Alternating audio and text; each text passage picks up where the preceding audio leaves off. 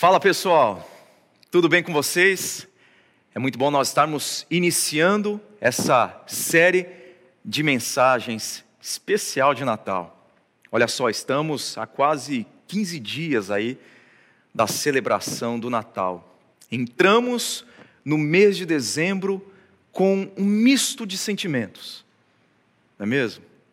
De alívio, alívio porque um ano muito difícil está chegando ao fim, mas também um sentimento de angústia, porque muita gente amada e querida ficou pelo caminho durante essa pandemia no ano de 2020. Talvez você esteja aí lutando grandemente ainda nesse ano.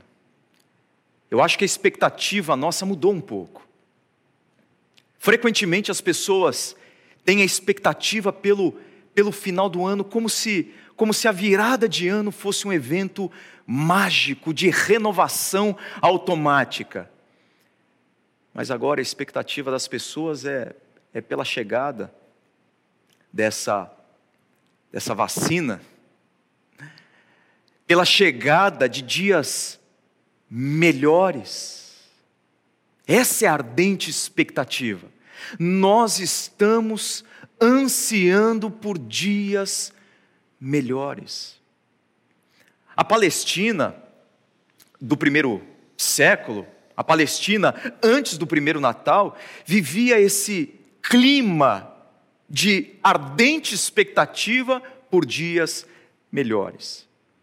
Após séculos e séculos de subserviência a povos pagãos, os judeus estavam novamente dominados. O Império Romano subjugou Israel e submeteu Israel a uma paz sem voz. Os judeus estavam cansados de tanta opressão. A pergunta deles era: onde está o nosso Salvador? Cadê o nosso libertador? Anunciado pelas páginas do Antigo Testamento, onde ele está? De fato, já no primeiro livro da Bíblia, no livro de Gênesis, Deus, Deus promete a vinda desse libertador, a vinda desse salvador. Quando Adão e Eva se rebelaram contra o Deus Criador, rebelião protagonizada impulsionada por Lúcifer, Deus prometeu que o descendente da mulher esmagaria a cabeça da serpente, a personificação do mal. Mas os judeus ainda estavam vivendo sob dura opressão. O mal ainda prevalecia, ainda existia a expectativa por dias melhores, e a pergunta permanecia: cadê esse menino? Cadê esse Salvador? Cadê o libertador do mundo, do povo de Deus?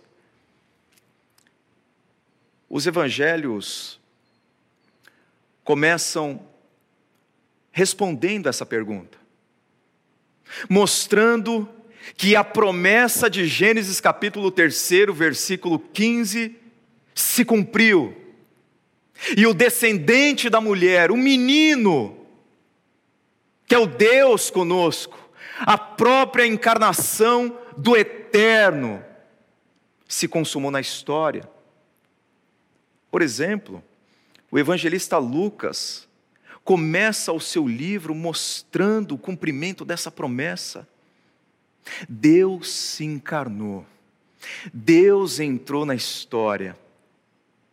E quando a gente olha para o anúncio do nascimento de Jesus a Maria, no capítulo 1 do Evangelho de Lucas, a gente encontra vários motivos, inúmeros motivos para fazer de um tempo esquecível, talvez de um Natal esquecível, um momento de renovação e de esperança. Então acompanhe Acompanhe com a gente essa série e acompanhe a mensagem que Deus tem preparado para o seu coração nesse dia. O primeiro motivo para fazer de um momento seu difícil, complicado, marcado por sofrimento, por luta, fazer ou transformar o seu Natal esquecível num momento de renovação, de esperança. Está aqui. É o jeito inesquecível de Deus agir. Acompanhe comigo a leitura. No sexto mês, Deus enviou o anjo Gabriel a Nazaré, cidade da Galileia, a uma virgem prometida em casamento a certo homem chamado José, descendente de Davi. O nome da virgem era Maria. Olha só, a Galileia ficava na, na zona norte da Palestina, numa região ladeada, numa região que fazia divisa com lugares habitados por gentios ou não judeus. Por conta disso, a influência do paganismo era muito maior na Galiléia do que em outras regiões da Palestina. Além disso, esse lugar era ainda mais marcado por uma mistura étnica, o que para o judeu ortodoxo era terrível. É por causa disso que os judeus da parte sul da Palestina, da Judéia, desprezavam os galileus. E havia até uma conversa entre eles de que nada de bom da parte de Deus viria da Galileia. No entanto, Deus decidiu revelar, anunciar a vinda do menino Deus, a encarnação do eterno, ali na Galileia, num povoado insignificante chamado Nazaré. Ninguém conhecia Nazaré.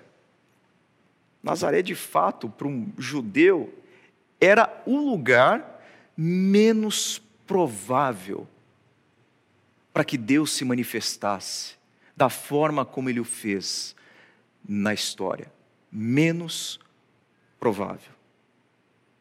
Mas é para lá que Deus envia o anjo Gabriel, o mensageiro de Deus, para Galileia, para Nazaré, para se encontrar com uma jovem, com uma adolescente que tinha entre 14 e 16 anos, chamada Maria. Sim, para uma moça, para uma jovem, para uma mulher, mulher que era desprezada naquele tempo, oprimida naquele tempo, marginalizada naquele tempo, desqualificada naquele tempo. O testemunho de uma mulher não era considerado num tribunal, porque a mulher era desqualificada e Deus toma a decisão de se revelar na história através do útero de uma pobre judia adolescente. Por quê? Porque porque Deus está ensinando que esse é o é o jeito dele agir. Deus está ensinando que ele está intencionalmente trabalhando com aquelas pessoas que o mundo despreza. Deus está ensinando que ele faz coisas extraordinárias por intermédio de gente simples, de gente humilde e até de gente desprezada. Esse é o grande ensino do anúncio. Jesus não veio para os religiosos que são orgulhosos de sua superioridade moral ele veio para os quebrados, que são conscientes da sua falência moral. Porque a graça de Deus, a graça de Deus é remédio para gente assumidamente doente.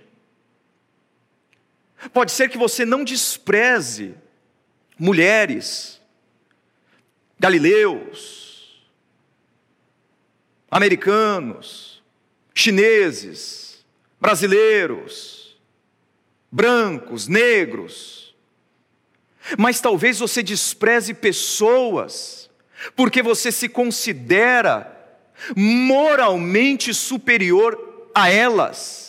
E quando Deus escolhe a Galileia, quando Deus escolhe Nazaré, quando Deus escolhe Maria, quando Deus escolhe essa mulher, Ele está ensinando que Ele trabalha de maneira extraordinária através de gente desprezada, moralmente questionável, muitas vezes, para nós, no alto do nosso orgulho religioso.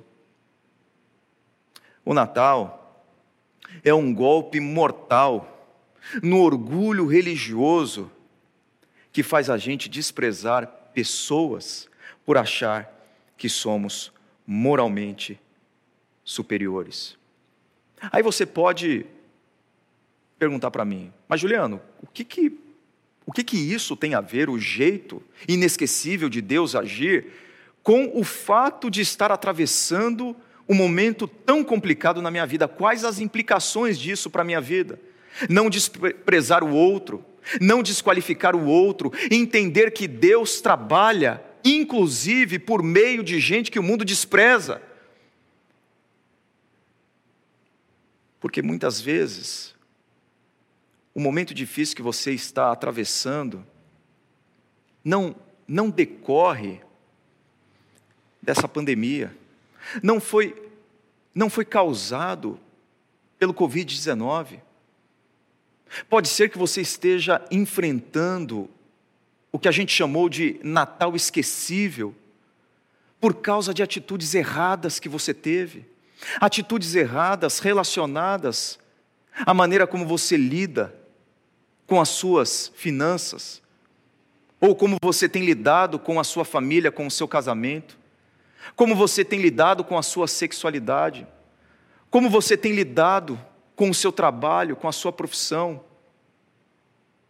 E hoje você está enfrentando um final de ano terrível complicado, difícil, extenuante, angustiante, porque você errou, mas eu quero lembrá-lo e lembrá-la de uma coisa muito importante: a graça de Deus é remédio para a gente doente, mesmo quando nós estamos nas situações mais difíceis, porque nós nos colocamos dentro delas. Deus não nos despreza, Deus não nos despreza, porque Deus se aproxima daquele e daquela cujo coração é quebrantado, daquele e daquela que é humilde de coração, independentemente de onde você esteja nesse momento, as crises que você tem enfrentado, as feridas que você adquiriu, os erros que você cometeu, se você chega diante de Deus moralmente falido, carecendo de ajuda e clamando pela misericórdia de Deus, eu quero dizer para você que o Deus que foi até a Galileia, que foi até o povoado de Nazaré, que encontrou ali uma mulher, uma adolescente com seus 14, 15 ou 16 anos, que se aproximou dela, que usou a vida dela para o evento mais climático de toda a história, é o Deus que se aproxima de você também à medida que você demonstra quebrantamento humilhação de coração. Mas o segundo motivo, para você fazer desse Natal esquecível, esse tempo difícil, um momento, uma oportunidade de renovação, sim, renovação e de esperança na sua vida, é a presença inesquecível de Deus Acompanhe comigo a leitura. O anjo, aproximando-se dela, disse: Alegre-se, agraciada, o Senhor está com você. Maria ficou perturbada com essas palavras, pensando no que poderia significar esta saudação.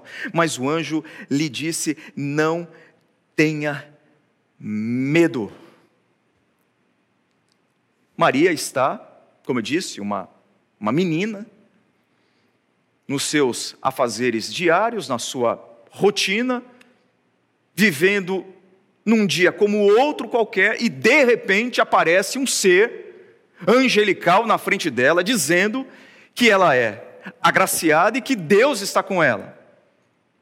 O sentimento da Maria é absolutamente compreensível, ela teve medo, ela teve pavor. Essa palavra aqui, perturbada, ela só aparece nesse texto em todo o Novo Testamento e significa uma angústia profunda. Ela ficou profundamente acovardada, amedrontada, angustiada, de tal modo que eu acredito que Gabriel percebe, o anjo identifica o medo da alma de Maria estampado no rosto dela. E ele diz: Maria, não tenha medo, não tenha medo. Essa palavra aqui é fobia no grego, fobia, medo profundo, sofrimento, sofrimento terrível, angústia aguda, fobia. Ele vê que Maria está com fobia, com, com medo, apavorada. E ele diz: o quê? Não tenha medo. Eu acho que você já ouviu isso algumas vezes, mas eu vou repetir. Essa, essa ordem aqui, não tenha medo, é a ordem mais repetida em toda a Bíblia.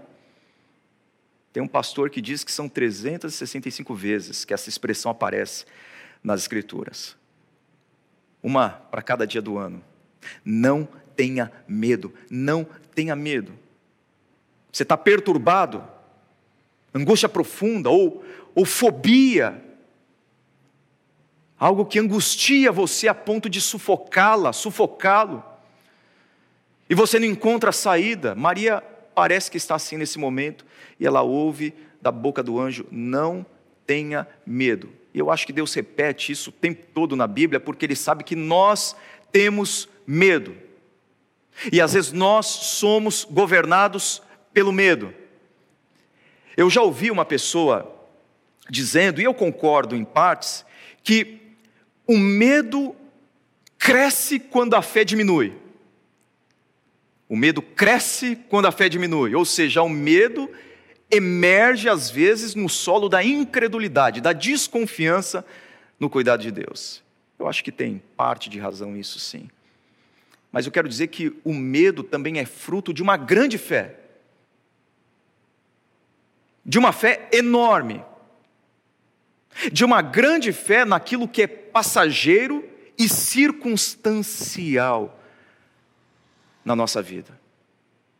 Por exemplo, dinheiro, família, carreira profissional, sucesso acadêmico, ciência, tecnologia, são coisas muito boas, mas que se tornam muito ruins quando você deposita toda a sua confiança nelas.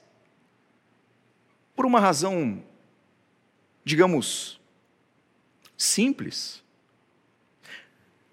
Quando quando a gente começa a confiar no que é passageiro e circunstancial, e a gente sabe o que é na nossa vida passageiro e circunstancial, o que não dura para sempre, nossa mente e coração são frequentemente assaltados, tomados pelo medo, porque nós sabemos que aquilo que nós estamos depositando, a nossa paz, a nossa confiança, a nossa alegria, a nossa felicidade, é uma, é uma base frágil para sustentar toda a nossa vida e a nossa confiança. Então, quando eu confio em coisas que eu sei que eu posso perder, eu vivo com medo, eu vivo angustiado.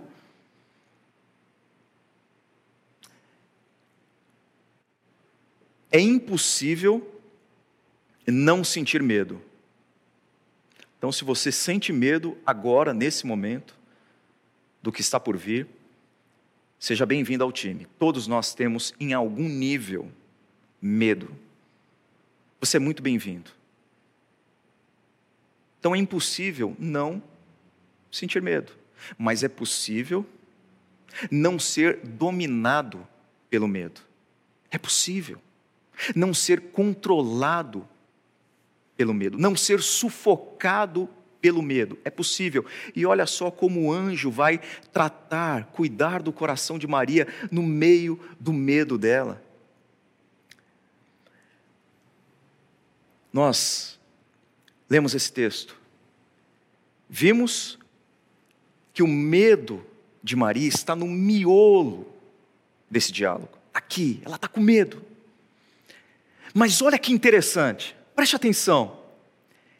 Conquanto o medo de Maria esteja no, no epicentro desse, desse anúncio, as declarações do anjo de que Maria é alvo da graça e do amor de Deus permeiam essa conversa. Preste atenção, alegre-se, agraciada. Maria, você foi agraciada. Na raiz da palavra agraciada está o termo graça. Graça. Maria é agraciada porque ela tem um Deus que é cheio da graça. O que o anjo está dizendo para ela é que Maria é amada por Deus. Alegre-se agraciada, você é alvo da graça, você é amada. Não tenha medo, Maria, você é agraciada, você é amada, você é alvo da graça. Então, o medo de Maria está cercado pela afirmação, pela reafirmação do amor de Deus por ela. Maria, porque Deus ama você, tenha certeza que Ele está com você. Maria, porque Deus ama você, não tenha medo. Em outras palavras, não ter medo envolve uma decisão do coração que confia na companhia constante do Deus de toda graça e amor. É assim que o anjo vai arrancando a raiz do medo do coração de Maria. Maria, você é alvo da graça, Deus ama você por isso Ele está com você. Maria, você é alvo da graça, Deus ama você, por isso não tenha medo. É assim que a gente vai vencendo o nosso medo, com a certeza de que o Deus de toda graça e amor é por nós, é conosco. Isso me faz lembrar o Salmo 23, muito conhecido no quarto versículo, ainda que eu ande pelo vale da sombra da morte, eu não vou ter medo. Por quê? Porque o Senhor, que é o meu pastor, está comigo, a vara e o cajado dele me consolam. Porque ele me ama e está comigo, eu não vou ter medo. Em outras palavras, independentemente do que você tiver que passar, absolutamente, absolutamente, absolutamente nada, nada na sua vida vai acontecer sem que antes passe pelo crivo do amor de Deus por você e da presença, da companhia de Deus com você. O que, que você tem medo hoje? O que está roubando o seu sono, tirando a sua paz, assaltando a sua fé? estrangulando você emocionalmente? Qual a sua fobia? O que perturba você? É a sua recolocação profissional? É a sua vida financeira que nesse ano ruiu? É a sua família que você percebe caminhando de mal a pior? é as incertezas relacionadas ao próximo ano, é o medo de que 2021 seja pior do que 2020. É o medo de perder quem você ama, é o medo de testar positivo para a Covid-19. Qual é o seu medo? É o medo do futuro, o que o futuro lhe aguarda, o que o futuro lhe reserva, o que, que você tem medo? Lembre-se da maneira como Deus está cuidando do coração temeroso de Maria. Não se esqueça da perspectiva do sofrimento à luz do Deus que ama você e que está com você. Talvez, ou muito provavelmente, você não saiba absolutamente nada o que está guardado para você em 2021 mas eu quero dizer uma coisa para você. E isso tem me acompanhado ao longo desse ano. Eu tenho orado com a Thaís nessa direção, eu tenho pensado nisso. Eu não sei o que me espera no futuro, mas eu sei quem me espera no futuro. Você não sabe o que espera você no futuro. E quando a gente não sabe o que espera a gente no futuro, a gente fica com medo. Mas olha aqui para mim. Embora você não saiba o que espera por você no futuro, você não tenha nenhuma ideia, eu quero dizer que Deus já está lá preparando o seu caminho. Porque a presença inesquecível de Deus é com você. Mas tem um outro motivo que ajuda a gente a fazer de um momento difícil da vida, de um Natal esquecível, numa oportunidade de renovação e esperança.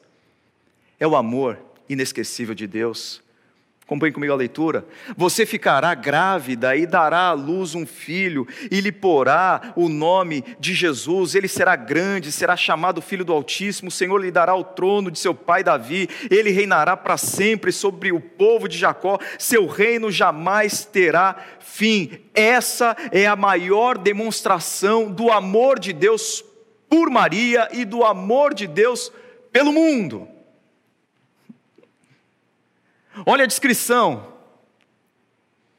Quem é o filho de Maria? É o Salvador, é grande, é filho do Altíssimo, é aquele que tem o trono, é aquele que vai reinar para todo sempre, cujo reino jamais terá fim. Jesus, o filho de Maria, é o Deus Todo-Poderoso em forma humana. Porque no Natal, no Natal o eterno se tornou pequeno, onipotente, se tornou vulnerável. O Rei da Glória se tornou servo. Deus se encarnou, Deus se fez homem, Deus entrou na história, humilhado. Jesus é o Deus em humilhação, por amor, por amor a nós. Isso me leva a concluir que eu sou muito mais amado do que eu pensava. É difícil a gente receber alguns presentes sem fazer algumas considerações a nosso respeito, sem pensar algumas coisas sobre nós mesmos. Por exemplo, se você receber nesse Natal eu gosto de ler. Mas se eu receber nesse Natal o livro Como Perder 20 quilos em 30 dias, se, se a sua esposa der esse livro para você, marido, o que, que você vai pensar?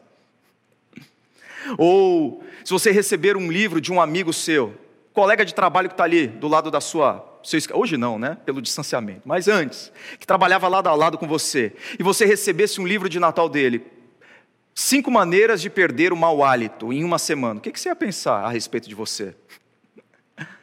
Eu quero dizer que é quase que impossível receber alguns presentes sem fazer algumas conclusões a respeito de você ou a respeito de mim. Quando eu digo que Deus entrou na história, que Jesus é o Deus que se ofereceu a si mesmo como um presente para mim, eu estou dizendo que a minha situação era tão crítica, mas tão crítica, que apenas Deus poderia me salvar. Eu não estava um pouco distante de Deus, eu estava totalmente separado de Deus, eu não estava confuso, eu estava perdido. Eu não precisava de uma ajudinha, eu precisava de salvação, eu precisava ser reconciliado com Deus, e somente Deus pôde construir essa ponte entre mim e Ele.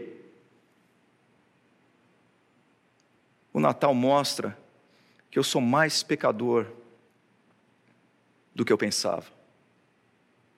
Mas também, o Natal revela que, que Deus é mais amoroso do que eu imaginava. Porque Deus poderia ter resolvido o problema do mal de diversas formas, mas Ele escolheu, na eternidade, no conselho do Deus Pai, Deus Filho e Deus Espírito Santo, que ele salvaria a história do mal, que ele esmagaria a cabeça da serpente, entrando na história ele mesmo, assumindo forma humana, se encarnando, se humilhando, sofrendo. Por isso que o evangelho é singular. Por isso que o evangelho difere de todas as religiões do mundo. Não existe nenhuma religião que fale sobre um Deus que veio salvar o ser humano, se tornando um ser humano. Enquanto que toda religião ensina o ser humano a se religar a Deus através de muito esforço e sofrimento, o Evangelho ensina que Deus, Deus tomou a iniciativa de se religar ao ser humano através de muito esforço e sofrimento. E isso, meu amigo e minha amiga, faz uma diferença enorme quando a gente está enfrentando situações complicadas, não é mesmo? Porque Deus sabe exatamente o que você está passando aí. Deus sabe exatamente os dias insuportáveis da sua vida ao longo de 2020. Deus sabe. E Ele não sabe simplesmente porque Ele é Deus, onisciente, conhecedor de todas as coisas. Ele sabe porque Ele é tão ser humano quanto você. Ele sabe. Jesus entende o que é viver com simplicidade. Jesus entende o que é ter fome, ele entende o cansaço, ele entende a aflição da alma, ele entende quando a gente perde alguém que a gente ama, ele entende a injustiça sofrida, ele entende a traição de gente próxima, ele entende o abandono dos amigos, ele entende as lágrimas que derramamos, ele entende o que é a própria morte, ele entende porque ele passou por tudo isso, ele entende as nossas lágrimas porque ele se fez um de nós, ele entende porque por amor ele tomou a decisão de nos alcançar, se humilhando e sofrendo no nosso lugar para nos reconectar com o Deus Criador. Ele entende. Esse é o Evangelho, esse é o Natal. Deus assumindo forma humana e se humilhando até a morte morte de cruz. Mas o quarto motivo, para você tornar o seu Natal, digamos, esquecível, difícil, num, num momento de, de profunda renovação. Profunda renovação. Esse Natal será para você inesquecível porque vai ser uma oportunidade de renovar as suas esperanças e as suas expectativas de ver dias melhores na sua vida. É o poder incondicional ou inesquecível de Deus. Perguntou Maria ao anjo: Como acontecerá isso se sou virgem? O anjo respondeu: O Espírito Santo virá sobre você e o poder do Altíssimo a cobrirá com a sua sombra. Assim, aquele que há de nascer será chamado Santo, Filho de Deus. Também Isabel, sua parenta, terá um filho na velhice. Aquela que dizem ser estéril já está em seu sexto mês de gestação. Pois nada é impossível para Deus, nada é impossível para Deus. Nada é impossível para Deus. Dois nascimentos milagrosos. O primeiro de uma mulher idosa e estéril, Isabel. E o outro nascimento miraculoso é de Maria, uma adolescente, uma jovem virgem que nunca tinha tido contato com o seu noivo ou com o seu esposo José. Dois fatos inquestionáveis a respeito do poder de Deus. Por quê? Nada é impossível para Deus. Nada é impossível para Deus. Eu sei que a gente está vivendo momentos de muita luta, de muitas perdas, de quadros irreversíveis, de problemas insolúveis, de, de barreiras intransponíveis. Eu sei. Isso faz parte da vida. Deus não disse que nós não teríamos nenhum percalço, nenhum obstáculo, nenhum revés na nossa vida. Ele nunca prometeu isso. Nós temos. Mas no meio de um ano tão complicado, tão difícil, Deus tem dado provas, mas provas e provas de como o poder dele é inesquecível. Nós temos exemplos na nossa comunidade de pessoas que estavam vivendo situações que, humanamente falando, clinicamente falando, eram irreversíveis. E Deus as reverteu. Eu trago como exemplo a família Benatti. Família Benatti é uma família querida da nossa comunidade. Está aqui a dona Maria Benatti e o Carlos Benatti, que semana que passou completou 70 anos. O Carlos testou positivo para a Covid-19. Ele permaneceu 97 dias internado. 97 dias. Muitos dos quais dentro de uma UTI e entubado. O nosso amigo Carlos ficou em coma, teve falência renal, foi desenganado pelos médicos, mas na semana passada ele recebeu alta. Por quê? Se você perguntar para o Carlos, para a Dona Maria, para a família Benatti, eu não tenho dúvida de que o que Deus falou aqui para Maria, nada é impossível para Deus, foi uma realidade para a família deles.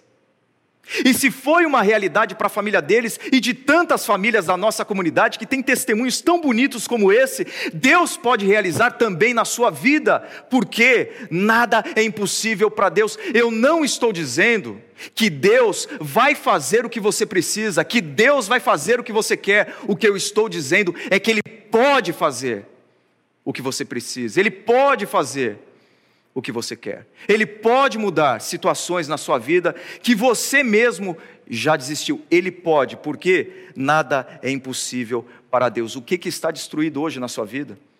O que, que você está precisando? O que, que precisa de reconstrução nesse ano? O que, que a pandemia acelerou? Como que está o seu casamento, os seus filhos, a sua vida profissional? Como que está o seu emocional, a sua mente? Como que você está? O que que você está precisando? Você pode falar junto comigo aí? Nada é impossível para Deus.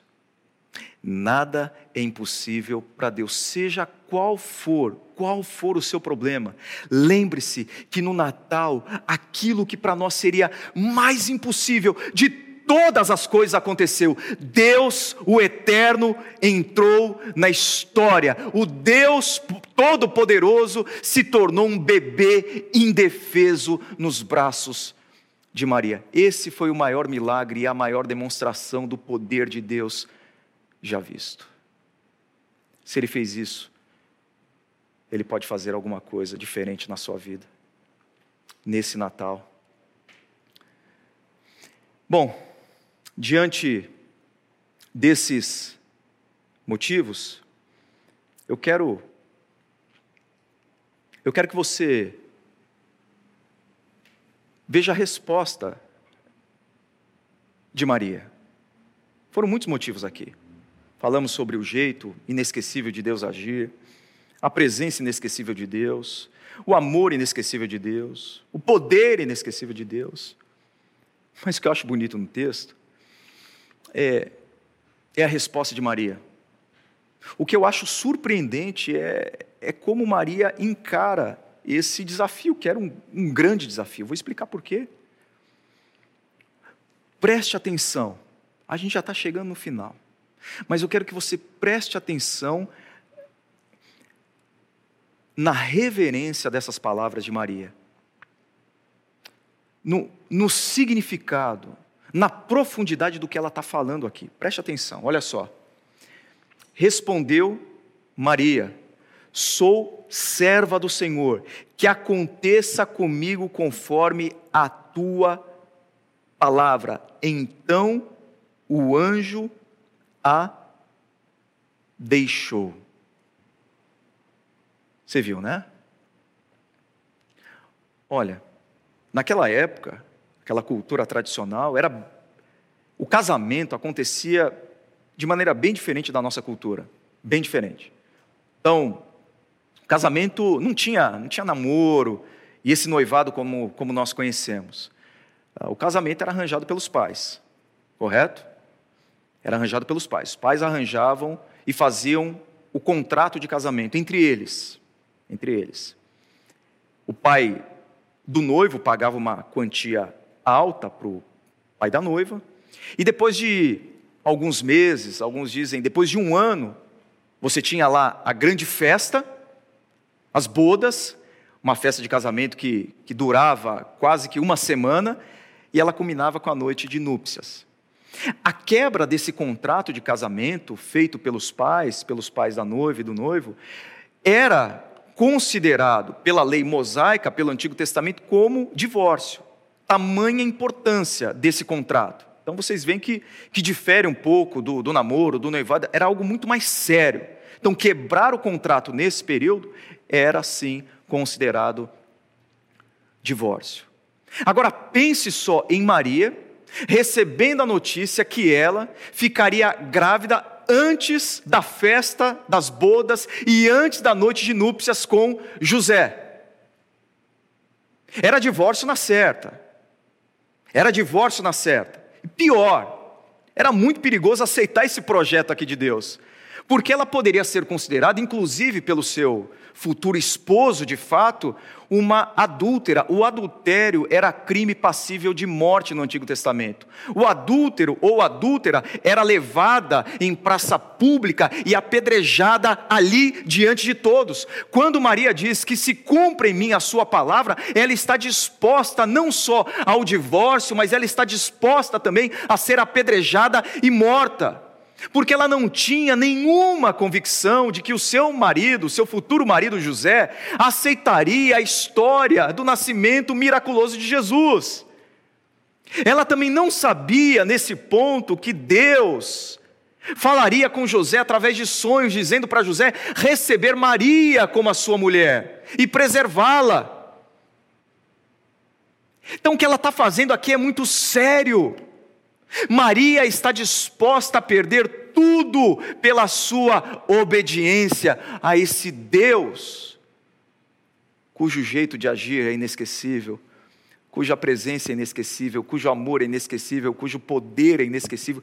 Ela está disposta a fazer a vontade de Deus, custe o que custar. Veja, num tempo em que se ouve que ter fé em Jesus é o melhor investimento para prosperar, a Bíblia ensina que viver do jeito que Deus quer pode levar você a perder. Pode ser que você tenha hoje a mesma dificuldade, ou você tenha uma grande dificuldade, assim como eu tenho, de fazer essa afirmação para Deus: Deus, o que o Senhor quiser o que o Senhor quiser, porque parte da nossa dificuldade de ser discípulo de Jesus é que nós queremos caminhar ao lado dele, mas manter o controle da nossa vida. Às vezes nós estamos dizendo para Deus: Deus, eu, eu quero, eu quero que o Senhor esteja comigo, quando eu preciso de ajuda, mas eu não quero um compromisso tão sério a ponto de ter que abrir mão do que eu quero. Abrir mão do controle da minha vida, perder o que eu amo. Deus, eu quero que o Senhor esteja comigo e me ajude nos momentos que eu preciso, mas eu não quero entregar ao Senhor a minha família, eu não quero entregar ao Senhor o meu trabalho, a minha profissão, eu não quero entregar ao Senhor as minhas finanças, eu não quero entregar ao Senhor a minha sexualidade, tudo, Senhor, menos isso, mas eu digo para você: se Deus, se Jesus não for o alicerce da sua casa, os fundamentos da sua casa, ele jamais será uma caixinha de ferramenta que fica no quartinho da bagunça que você acessa apenas quando coisas quebram dentro de casa. Ele não será essa caixinha de ferramenta se ele não se constituir no alicerce, no fundamento da sua casa. Jesus antecipou isso. Jesus falou isso. Quando, no mesmo Evangelho de Lucas, ele declarou aos seus discípulos: acompanhe a leitura, se alguém vem a mim e ama o seu pai, sua mulher, sua mãe, seus filhos, seus irmãos e irmãs e até a sua própria vida mais do que a mim, não pode ser meu discípulo. E aquele que não carrega a sua cruz e não me segue não pode ser meu discípulo. Qualquer de vocês que não renunciar a tudo o que impede de seguir a Jesus, de ser discípulo de Jesus, o que possui, não pode ser o meu discípulo.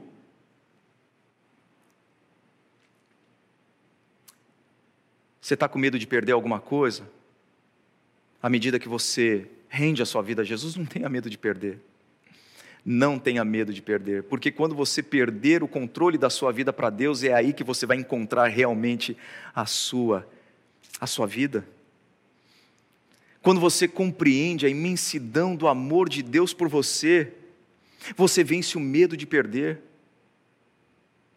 Você perde o medo de renunciar, como diz o texto. Você perde o medo de carregar a sua cruz, como diz o texto. Você entrega toda a sua vida ao Deus que, por amor, entregou a vida dele por você. Quando você compreende a imensidão do amor de Deus, você toma a decisão de ser servo ao Deus que, por amor, se fez servo por você. Portanto, ouse confiar. Ouse confiar. Diga como Maria, diante de tudo isso, do seu jeito de agir, desse jeito que não despreza o quebrado, o falido, o destruído, o suplicante, o que clama. Deus, diante dessa presença inesquecível, que está comigo, me encorajando pelos desertos da minha vida, diante desse amor inesquecível, que tomou a decisão de salvar, se encarnando, sofrendo, morrendo, se entregando diante desse poder inesquecível. Deus, eu quero confiar a minha vida ao Senhor, eu quero render a minha vida ao Senhor, eu quero começar 2021 dizendo a mesma coisa que Maria disse: Eu sou servo do Senhor, eu sou serva do Senhor, que se cumpra em mim a palavra do Senhor, custe o que custar depois da aparição do, do anjo, o texto segue e mostra Maria indo na direção da sua parente Isabel. Alguns dizem que a viagem ali de Nazaré até Jerusalém, possivelmente onde Isabel morava, já que o esposo dela trabalhava no templo, era um sacerdote, era mais ou menos 150 quilômetros. E ela vai lá, ela vai até lá. E no momento em que ela encontra Isabel Isabel está ali, o seu barrigão, e aquele menino se mexendo, João Batista dentro dela. Isabel testemunha, a mãe do seu Senhor, segundo ela, e Maria testemunha o cumprimento da promessa de Deus por intermédio do anjo. O que, que eu quero dizer com isso? Do ouse confiar. Maria não foi até Isabel porque ela queria acreditar no que o anjo disse. Maria foi até Isabel porque ela acreditou no que o anjo disse. Ela foi testemunhar o milagre, não foi para acreditar no milagre. Primeiro ela confiou e obedeceu, e depois ela testemunhou. Às vezes você não vai ver Deus agindo de maneira muito clara na sua vida, dentro daquilo que você gostaria, dentro das suas expectativas. E você está obedecendo, e você está lidando com a sua vida, com o seu trabalho, com a sua família, com o seu casamento, com a sua sexualidade, com tudo, com todas as áreas da sua vida, do jeito que Deus quer, e parece que as coisas não estão melhorando na sua vida. E você fala, Deus, mas cadê? Eu estou fazendo tudo do jeito certo e parece que tudo está dando errado. Peraí, o fato de você não ver Deus trabalhando em você e através de você e por você, não significa que Ele não esteja trabalhando. Ouse confiar.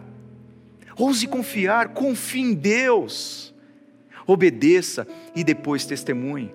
Olha só, e depois dessa breve conversa entre Maria e Isabel, quando Isabel a reconhece como a mãe do Senhor dela, Maria canta o que ficou conhecido como Magnificat, um cântico belíssimo, lindo. Eu acho isso muito significativo para mim e para você. Porque Maria, primeiro, ousa confiar, ela obedece, ela vai testemunhar o que Deus estava fazendo. E depois ela canta. O que eu pego para a minha vida disso é que, em alguns momentos, eu não vou estar alegre de fazer a vontade de Deus, eu não vou estar feliz, não vai ser tempo de cantar, vai ser tempo difícil. Semeadura sempre é um tempo difícil, desgastante, de suor, de lágrimas. Você vai estar fazendo a vontade de Deus e você vai perder alguma coisa, você vai ter que renunciar a outra coisa, você vai ter dúvidas como Maria, as coisas não estarão muito, muito certas para você, mas ouse confiar, obedeça, testemunhe o que Deus vai fazer e depois você vai cantar. Às vezes nós queremos estar sempre sorridentes para fazer a vontade de Deus, mas às vezes fazer a vontade de Deus é difícil, não é fácil, vai demandar de você esforço e lágrimas, mas ouse confiar, porque vai chegar o tempo de você cantar. Como diz o Salmo 126, os que com lágrimas semeiam, com júbilo ceifarão. Quem sai andando e chorando enquanto semeia, voltará com alegria, trazendo seus frutos. Ouse confiar. Ouse confiar nesse Deus. Não existe nenhum outro Deus a quem você pode confiar a sua vida desse jeito. Seu Natal vai ser diferente esse ano? Com poucas luzes, com, acredito, menos pessoas ao redor da mesa, de lembranças amargas, por causa de um ano tão difícil como 2020. Mas seja impactado pelo Deus que tem um jeito inesquecível de agir, uma presença inesquecível um amor inesquecível, um poder inesquecível. Ouse confiar nesse Deus, nesse Deus que entrou na história na pessoa de Jesus Cristo, viveu, sofreu, morreu, mas ao terceiro dia ressuscitou para renovar a sua esperança em dias melhores porque ele já esmagou a cabeça da serpente. E haverá um dia que ele colocará um ponto final no mal que faz você chorar. Ele vai enxugar dos seus olhos toda lágrima. Ouse confiar. Que Deus te abençoe.